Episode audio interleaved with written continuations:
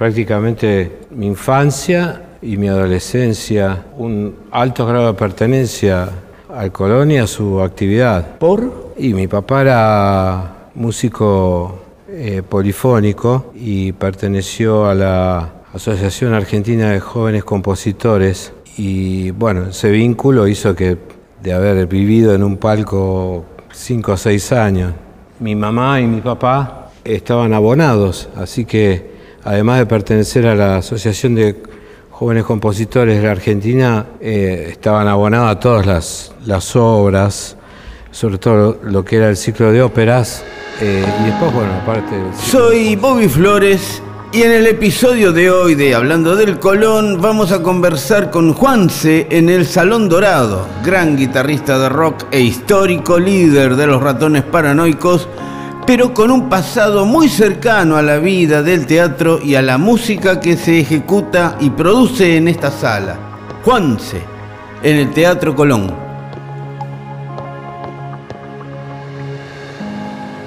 Estamos hablando del Colón y, y hablando del Colón, eh, a mí me retrotrae a mi querido Juanse, el Colón, que tiene algún vínculo afectivo, ¿no? ¿Con vos? Sí, claro, sí, es prácticamente mi infancia y mi adolescencia, un alto grado de pertenencia al Colón y a su actividad, sobre todo a- hasta el año 85 más o menos.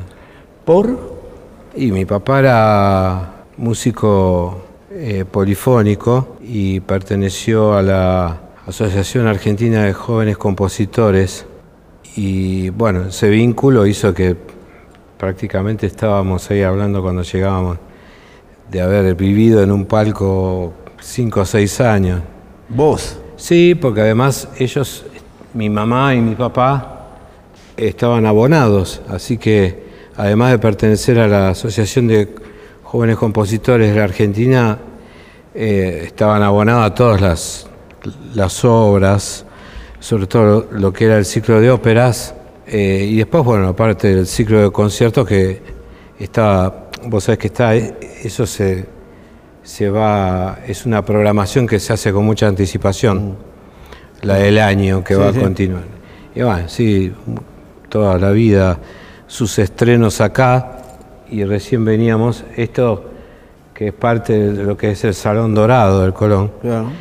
y ahí fue donde estrenó la última obra de cámara de mi papá, acá, porque después se hizo en una catedral que queda ahí por la zona de eh, San Cristóbal, Balvanera, por esa zona, una iglesia de estas que ahora no recuerdo si es la del Espíritu Santo o Sagrado Corazón. Claro, puede ser. Y, y cuando venías al Colón era, Bueno, acá, una fiesta, ¿no? acá vi todo, acá sí, sí, sí, sí. No, fiesta Quiero decir, como- como niño. Vos sabés que el Colón es un, el- un lugar donde hasta, inclusive yo te diría de la fecha también, las grandes figuras que hoy conocemos internacionales, si no pasan el examen del público del Colón, no terminan de consagrarse. El Colón es el segundo auditorium eh, en el mundo por su acústica. La construcción y la arquitectura del Colón están hechas en base al paladar humano, so- solo eh, eh, comparado a, a la escala de Milán. La escala de Milán está hecha en base a, a también a la estructura del, del paladar humano. Es lo Del que- paladar estás hablando Claro, de, de- claro. Los arquitectos reprodujeron el paladar humano para construir la sala y es así que vos podés escuchar a alguien que está haciendo así en un rincón perfectamente bien desde cualquier lugar o ángulo del, del teatro. Por eso cuando se vuelve a, digamos, a hacer el mantenimiento, hay que tener mucho cuidado de que eso no, no se dañe, porque es preferible tener una butaca, ro- una butaca rota que, que se pierda parte de eso que es, es único en el mundo. ¿Y vos como músico soñaste con el Colón? No, sueño porque me quedé dormido muchas veces en el palco. ¿eh? Y bueno, acá vi todas las óperas de Mozart, de Wagner, eh, de Tenés cierta Rossini. devoción por Wagner, ¿no? Si te digo el Sí, holandés no, Bach. de Wagner. Y bueno, mi hijo se llama Daland, por el capitán del buque fantasma.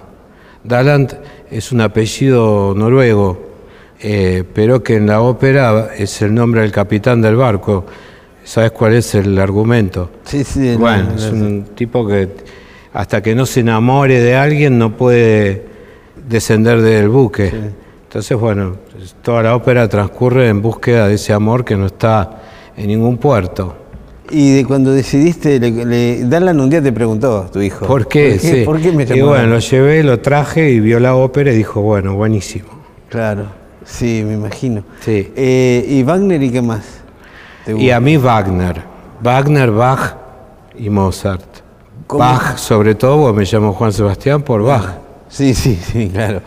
Eh, y cuando estás componiendo, vos, no. ¿linkeás eso o no? No, no, pues de, alguna manera eh, el, arte popular no tiene nada que ver con el, arte erudito, digamos. O sea, es otra cosa. O sea, el arte popular tiene una estructura de cuatro, digamos, combinaciones armónicas. Eh, el arte erudito consta de muchas más opciones en la estructura, siempre basado en el, eh, digamos, lo que es la armonía, el ritmo y la melodía, pero no tiene tanto que ver ese ritmo, armonía, armonía y melodía. Te nombro un artista clásico, por ejemplo, polifónico, por llamarlo de alguna manera, que es Edgar Varese que lo único que hizo, nada menos, fue componer solamente para la percusión. Entonces hay obras, una obra se llama Ionización, es una obra de unos cuantos minutos donde solo hay efectos de percusión. El piano es un instrumento de percusión. Eh, entonces después vinieron los demás, eh, la música electrónica, Stockhausen, eh, muchos músicos, pero mi papá era más de la línea de Ligeti, digamos, que compuso mucha de la parte musical de 2001, Odisea del Espacio de, ¿eh? de Kubrick. De Stanley Kubrick. Entonces, es esa línea, digamos, ¿no? de Stravinsky, Shostakovich.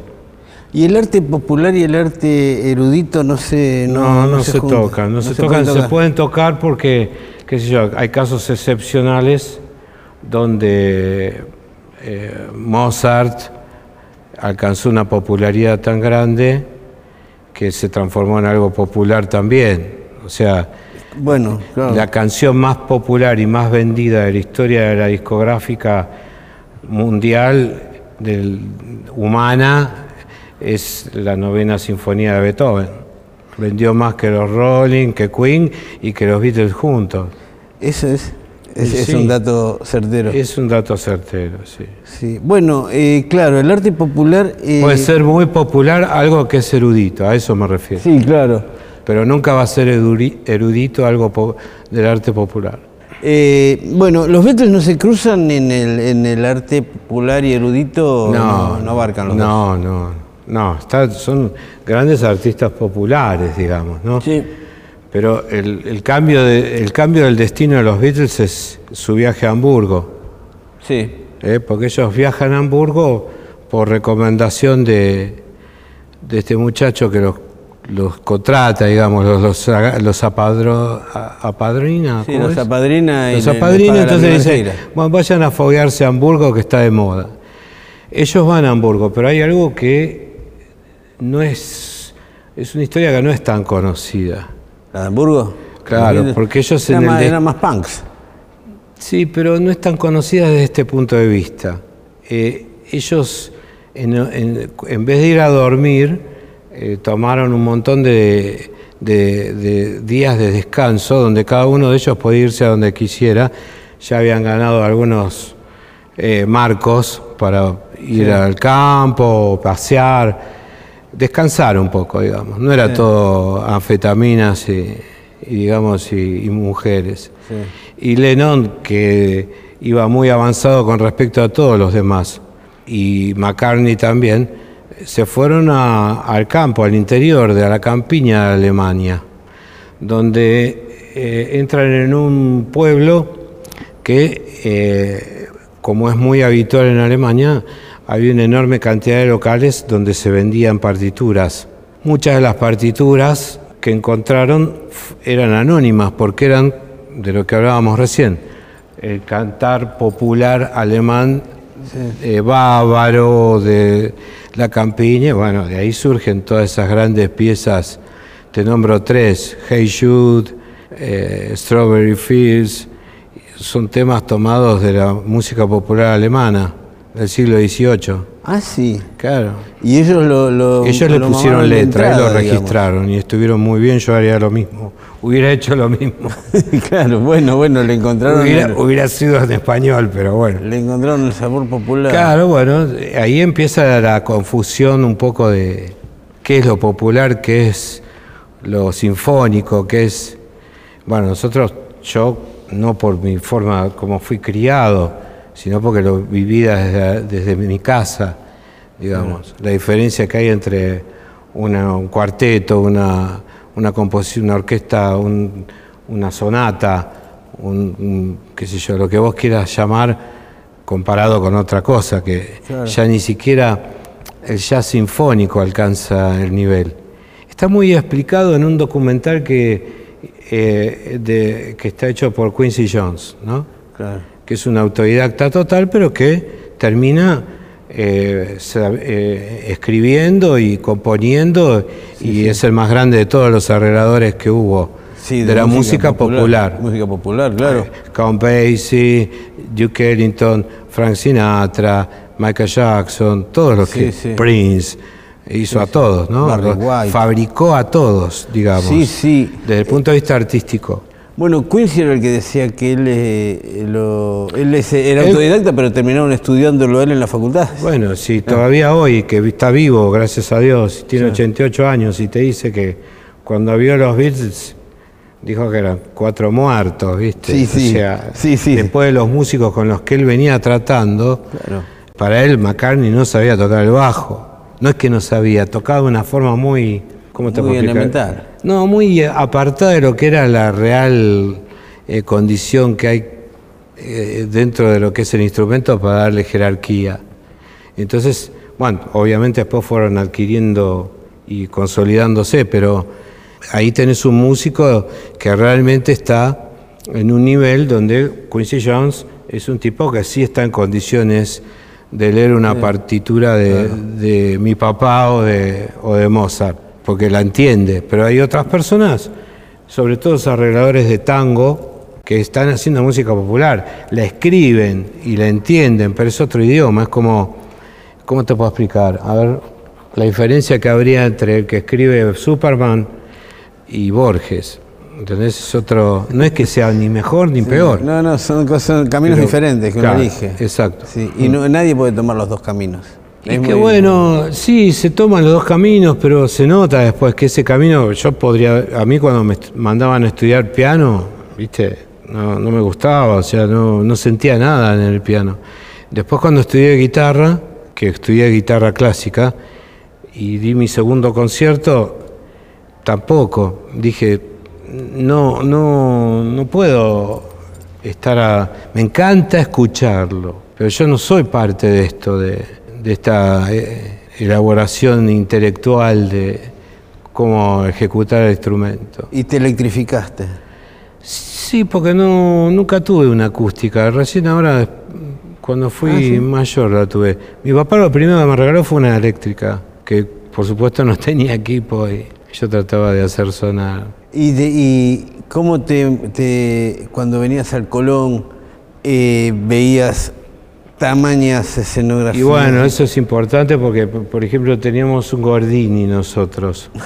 un Renault Gordini. Sí, a la noche salíamos y yo escuchaba en la radio y ya sabía si era Mozart, si era Schubert, si era Strauss. Eh, o sea, eso es muy bueno para alguien que, que va a vivir de la música. Claro. Porque entiendo, es como comprender un idioma que porque hay una realidad. Si vos, no es que, por eso te digo, hay que sacar la axiología de por medio. No hay un valor mayor con respecto a una situación que a la otra. Pero indudablemente saber hablar perfectamente inglés en un viaje te da una ventaja que va a generar una dificultad en el que no lo sabe eh, expresar exactamente como corresponde. la música es un lenguaje, hay, que entenderlo, pero también hay que saber hablarlo y, leerlo. ¿Y el oído afinado? El oído es una ficción, o sea, el oído absoluto es una ficción total porque nadie puede, o sea, no sirve aparte adivinar qué, ¿Qué nota es? ¿Qué nota es la que va a generar el jarrón ese cuando se caiga? ¿no? El oído absoluto requiere un sistema de ejecución porque la disciplina hace que los atemperamientos de los instrumentos tengan distintas graduaciones, por eso tuvimos que inventar las claves. Hay clave para todo porque, porque hay claves que van trasladando, transportando lo que es la, obra o lo que vos quieras hacer a cada uno de los límites que tiene el instrumento que vos tocás. ¿Podés desarrollar eh, el, Sí, puedo desarrollar, bueno, yo por ejemplo un La, eh, qué sé yo, ya sé que es un La. El teléfono, hay dos, tres cosas, toca una bocina, sé que es un Do, un Re mayor, eh, o cierran una puerta y el cristal por lo general que vibra es, es un si, si menor, pero son cosas de que... Eso no te sirve para componer, digamos. está bueno, qué sé yo, es, lindo como decir, bueno, yo vi tal película, la vi varias veces y sé cuando se va a caer al pozo ciego, ¿viste? La música, sobre todo lo que se ejecuta acá adentro, requiere de un, de un, de un sistema y requiere de un, de, un, de un proceso. Ese proceso pasa inevitablemente a través de la superación y progreso en la parte del arte de la composición. La armonía es un aspecto más, pero está el contrapunto, está la composición y están los, los métodos.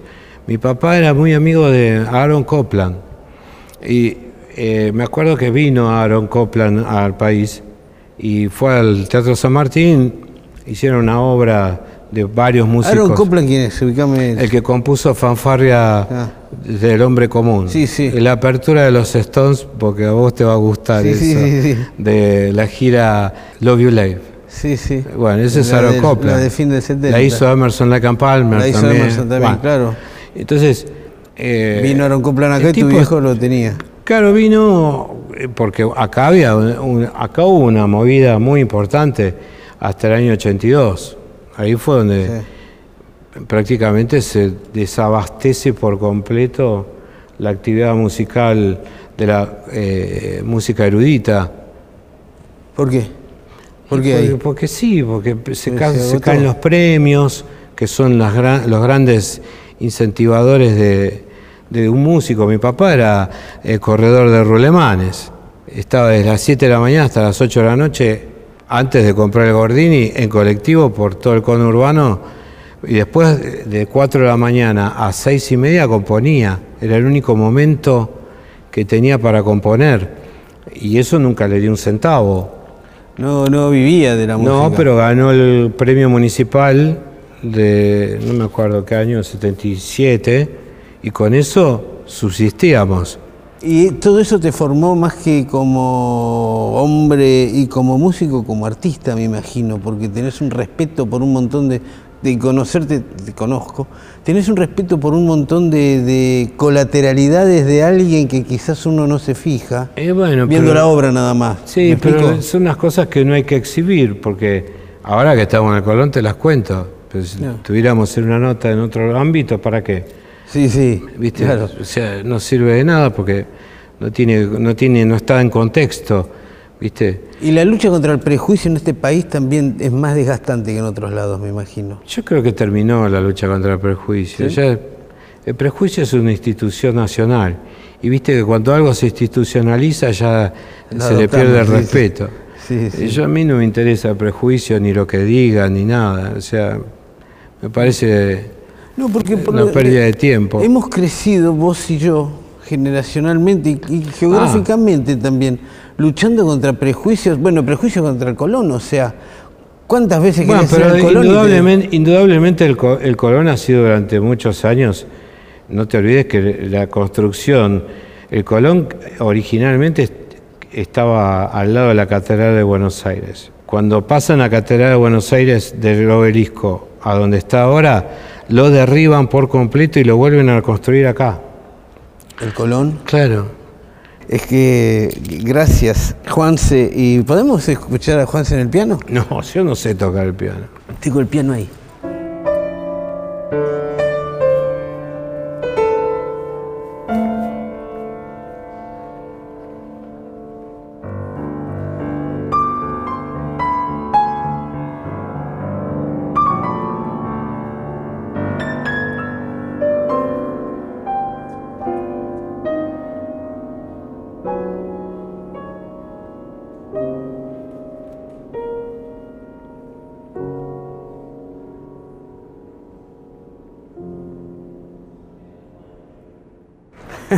Un requiem. Un requiem para un ratón. Gracias, chicos. Bueno, muy lindo, muy, muy lindo.